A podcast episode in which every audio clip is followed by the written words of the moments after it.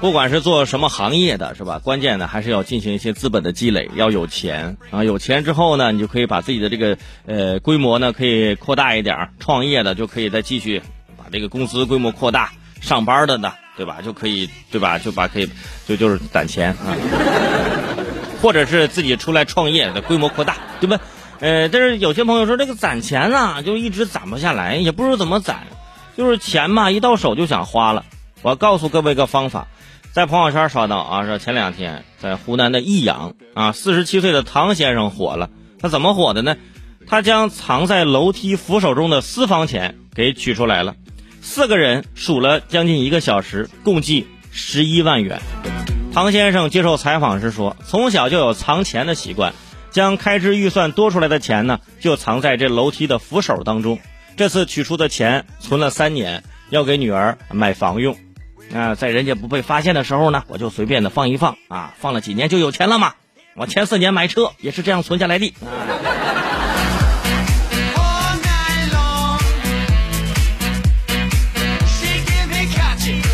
真的，我当时看到那视频啊，就四个人在那蹲在那数钱啊。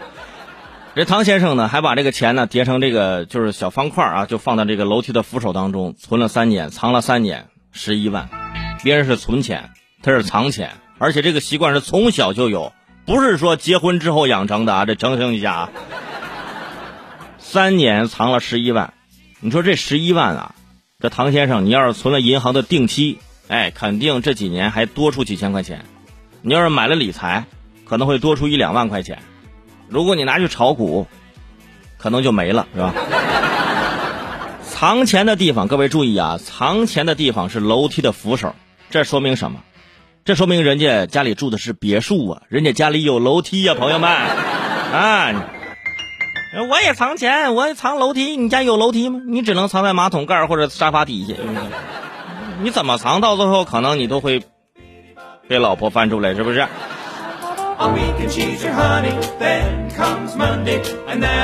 四年前人家靠这种方法，人家买了车，现在靠这种方法，人家要买房。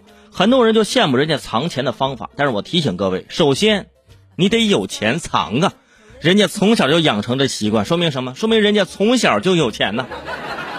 我小时候只能藏猫猫，人家是藏钱钱。我藏了半天猫猫，可见猫也不是什么招财的动物，是吧？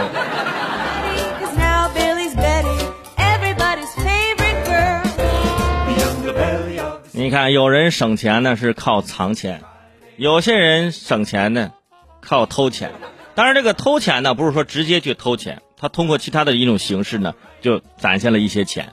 说前不久啊，上海电力部门排查发现，说某小区内的一栋别墅啊，存在严重的用电量异常。上海警方会同电力部门呢实地勘查发现，整栋别墅的房内面积至少有两百多平米啊，至少有两百平米，平时一直有人居住，家里的空调啊等各种电器也一应俱全。但是该户的电费每个月只有三百块钱左右。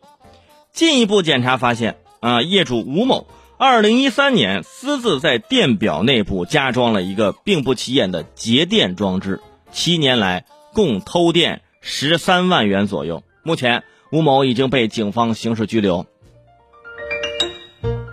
七年十三万，刚刚那藏钱是三年十一万，我的天啊！你想，同样是住别墅，那做人的差距怎么就这么大呢？你都住上别墅了，你差这点电费吗？我就问你，七年啊，偷电十三万，你这咋的？你想再偷回一栋别墅吗？你这是两百平别墅啊，一个月电费三百块钱。当然了，我没住过别墅，我对别墅的用电呢没有什么概念，但是我家里也有房啊，对不对？但是我就知道我家里用电的这个情况，我家房子也不小啊。我将房子就是刨了公摊，六十三平。那到了夏天呢，我这电费怎么着就开空调、开风扇，各种开，我一个月这电费也还三百多呢。这个是不是？当然也得分情况啊。比如说我妈来这边住的时候呢，我一个月大概电费也就一百多，因为我妈不开空调，她就觉得心静自然凉嘛。说空调这个东西说可以不开，然后电费的确是节省了。水费翻倍，过一会儿全身湿透就得冲凉。